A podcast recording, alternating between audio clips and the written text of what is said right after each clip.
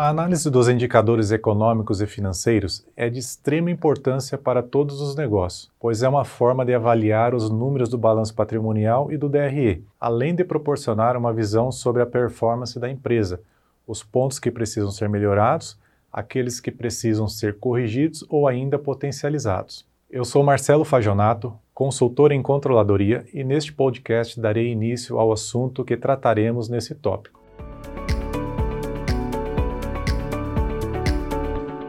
Você sabe qual é a finalidade dos indicadores econômicos e financeiros? Na verdade, há mais de uma. E a primeira delas é, sem dúvida nenhuma, avaliar a performance econômica e financeira da empresa, como o próprio nome diz. Todas as informações são originadas do balanço patrimonial, onde nós temos as informações financeiras da companhia e outras delas do demonstrativo de resultado, que reúne as informações econômicas. Por meio dos indicadores, é possível ter um diagnóstico bastante completo, eficiente e eficaz de como está a empresa no momento da avaliação. Outra finalidade importante é avaliar a eficiência operacional. Com isso, é possível saber se os ativos da empresa estão sendo utilizados de forma eficiente ou se existe alguma ociosidade. Será que a empresa tem ativos e recursos além do que ela precisa ou ela não possui atividades suficientes para utilizar todos os seus ativos?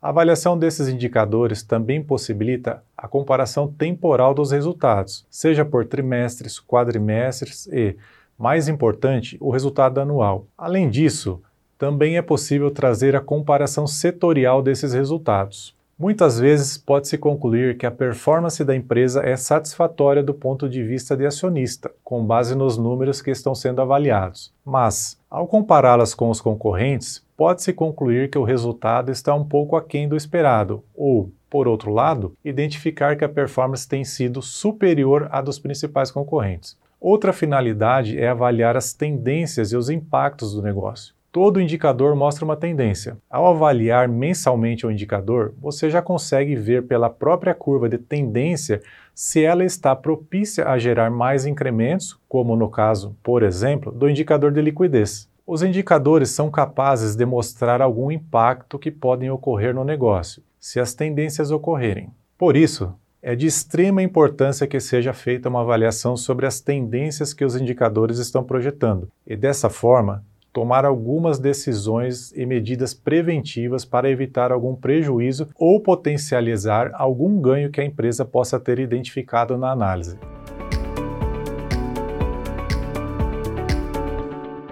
Classificação dos indicadores. Dentro da classificação, nós vamos avaliar os principais indicadores econômicos e financeiros, mas vale lembrar que cada empresa pode estabelecer seus indicadores de acordo com as suas características e ramo de atividade. Eles podem ser estratégicos, táticos, operacionais, mas nós estamos com foco nos indicadores econômicos e financeiros, que são os indicadores padrão de mercado.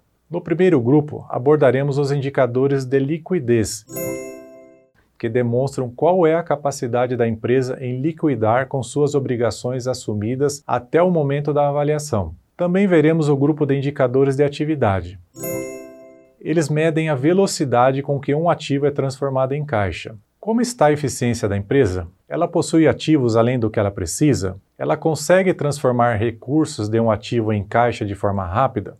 Outro grupo que também será tratado é dos indicadores de rentabilidade que mensuram o retorno sobre os recursos aplicados pelo acionistas e ainda permitem a comparação com as possibilidades de rendimento no mercado financeiro. Já no grupo de indicadores de lucratividade, veremos como eles mensuram a eficiência em gerar lucros por meio da atividade fim, ou seja, o retorno sobre as vendas. Qual é a margem bruta, a margem líquida e o lucro líquido com base nas vendas? Como está sendo, por exemplo, a lucratividade das vendas? E por fim, abordaremos o grupo de estrutura de financiamento, responsável por medir o grau de risco e a composição das fontes dos recursos. A partir desses indicadores, é possível concluir se os ativos da empresa são financiados por capital de terceiros ou por capital próprio. Dentro da estrutura de capital de terceiros, existe o capital oneroso, que pode ser de bancos, no qual existe a cobrança de juros sobre a utilização do capital. Há ainda o recurso financiados por fornecedores, que não possui a penalidade dos juros. Então, A partir da análise desses indicadores, é possível avaliar como está sendo feita a estrutura de financiamento. Todas essas informações, análises e conceitos estão dispostos em infográficos interativos, cada um abordando um grupo específico de indicadores econômicos e financeiros. Eu me despeço, desejando que você aproveite o conteúdo e tenha bons estudos.